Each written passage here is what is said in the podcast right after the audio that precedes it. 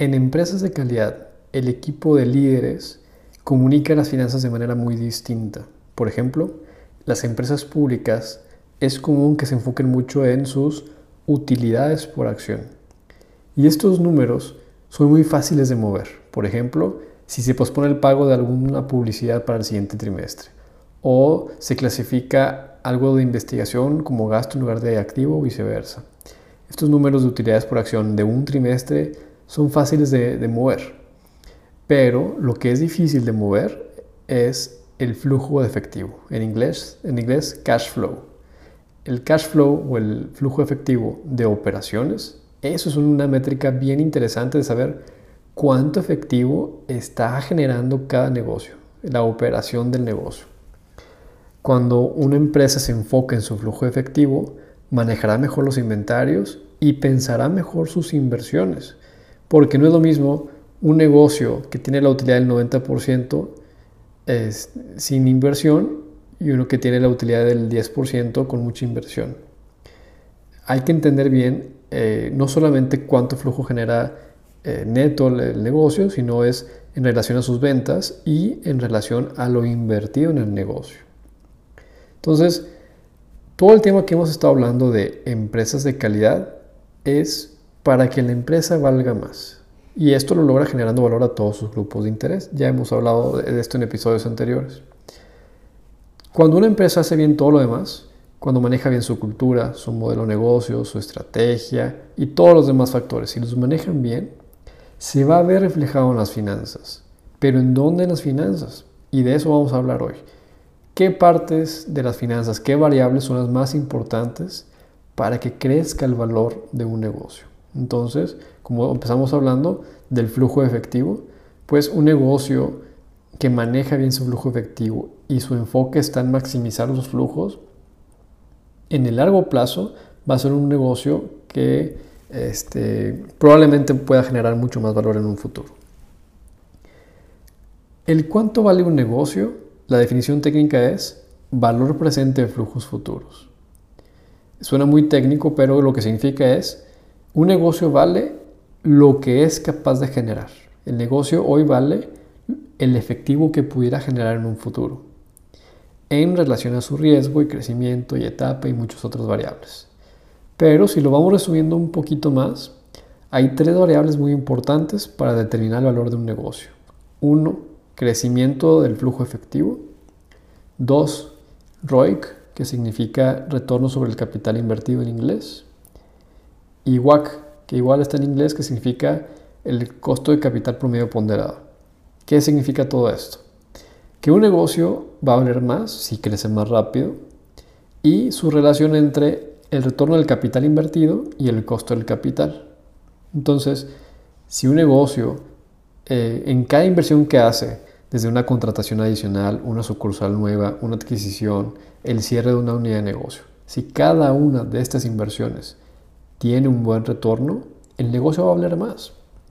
Pero parecerá sorprendente que hay negocios grandes que hacen malas inversiones y es muy común en donde se invierte en una unidad de negocio que no genera dinero, se hace una adquisición que no funciona y es natural.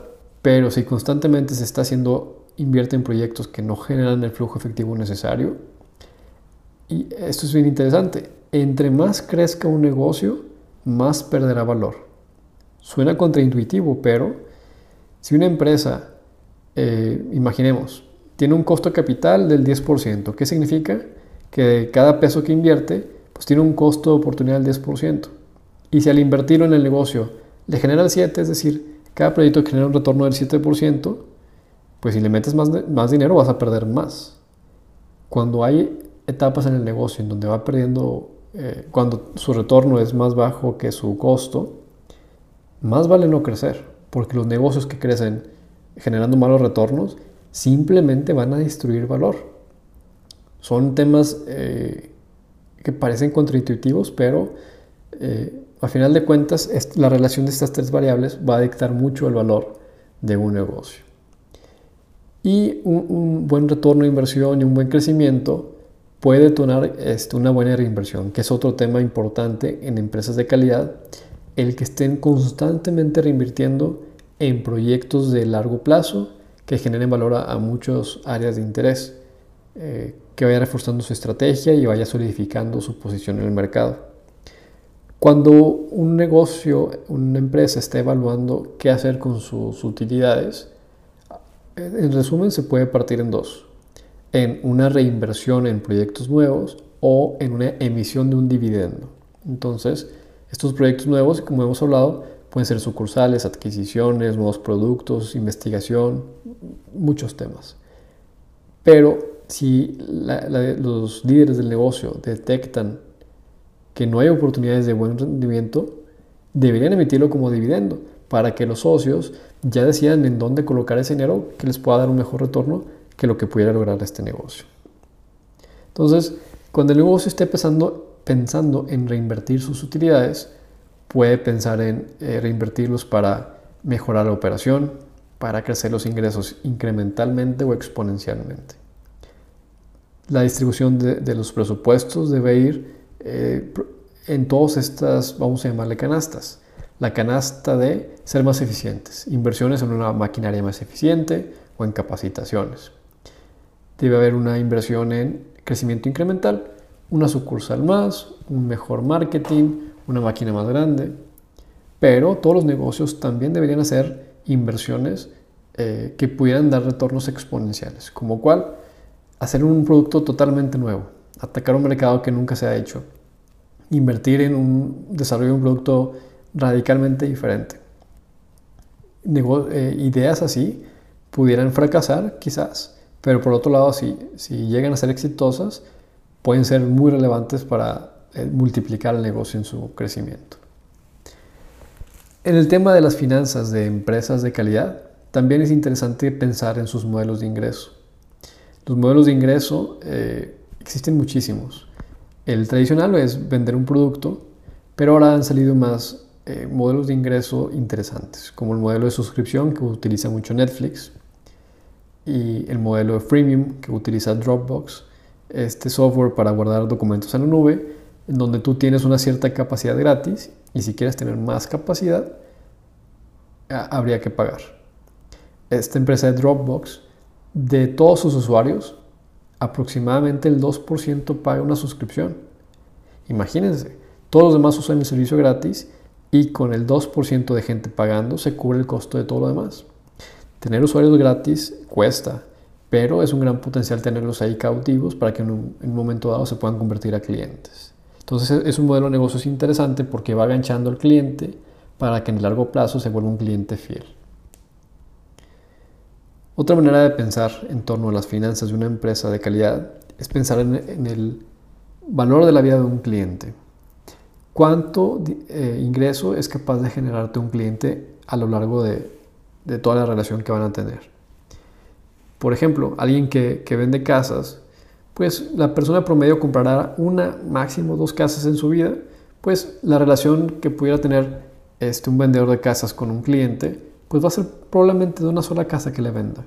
Pero imaginemos este, un pediatra, pues los clientes que vayan con este pediatra van a ir este, por varios años de, de, su bebé y si tienen otro hijo, pues van a terminar yendo con el mismo pediatra quizás 10, 12 años. Entonces, ¿cuánto vale un paciente nuevo para un pediatra? Pues mucho, porque son 12 años de consultas. ¿Cuánto vale eh, eh, cada cliente cuánto vale para Starbucks. Eh, hay estadísticas de cada, en promedio, los clientes van una vez al mes por dos, tres años y luego encuentran otro lugar, o hay clientes fieles que van este, todos los días. Entonces, es importante entender cuánto nos va a generar nuestro cliente a través del tiempo para saber cuánto pudiéramos invertirle eh, para retenerlos. Un cliente que va a comprar una vez y no regresará, quizás no valga la pena dar descuentos o más. Pero si tenemos un cliente que al tenerlo bien retenido y contento va a estar años con nosotros cada vez gastando más, sin duda vale la pena eh, a veces perder un poco en adquirir a este cliente, invertirle un poco de más y retenerlo para que se quede con, con nosotros pues mucho tiempo. Estos son términos importantes que se platiquen en una empresa de calidad para enfocarse en lo verdaderamente importante porque el EBITDA o el WAFIRDA de un trimestre específico no es tan relevante para el valor del negocio. Sin embargo, es un tema muy común de hablar. Eh, es muy común escuchar el EBITDA de una empresa, que el EBITDA es el WAFIR en, español, en inglés EBITDA significa Earnings Before Interest, eh, Taxes, Depreciation, Amortization, eh, que es el, flujo efectivo teórico de un negocio, este, todo lo que genera, es, es decir, cuánta utilidad de operación antes de la depreciación, antes de la amortización, antes de impuestos, antes de intereses.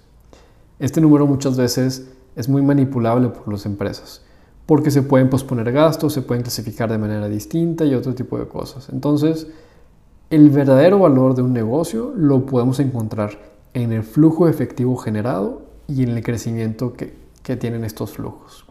Eso es una métrica muy objetiva de saber eh, cuánto puede llegar a valer el negocio, es decir, cuánto nos puede generar en un futuro. Entendiendo todos los demás conceptos de una empresa de calidad, pudiéramos determinar qué tan sostenible es este crecimiento, qué tan sólidos son las proyecciones, qué tan riesgoso es este negocio. Viendo todos los demás factores eh, de, una empresa de calidad, pudiéramos determinar eh, el valor de esta. Ya hemos hablado de la estrategia de las empresas de calidad, de cómo toman sus decisiones. Ahora hablamos de las finanzas pero en los siguientes episodios hablaremos de la cultura, innovación, manejo de marca, eficiencia y riesgos. El que una, una empresa maneje bien todos estos conceptos podrá ayudarle a que, a que su valor sea más alto. Será más probable que continúe vendiendo más, ofreciéndole más valor a sus clientes. Platíquenos sus, sus, preguntas, dudas del tema finanzas de empresas de calidad. Muchas gracias por escucharnos.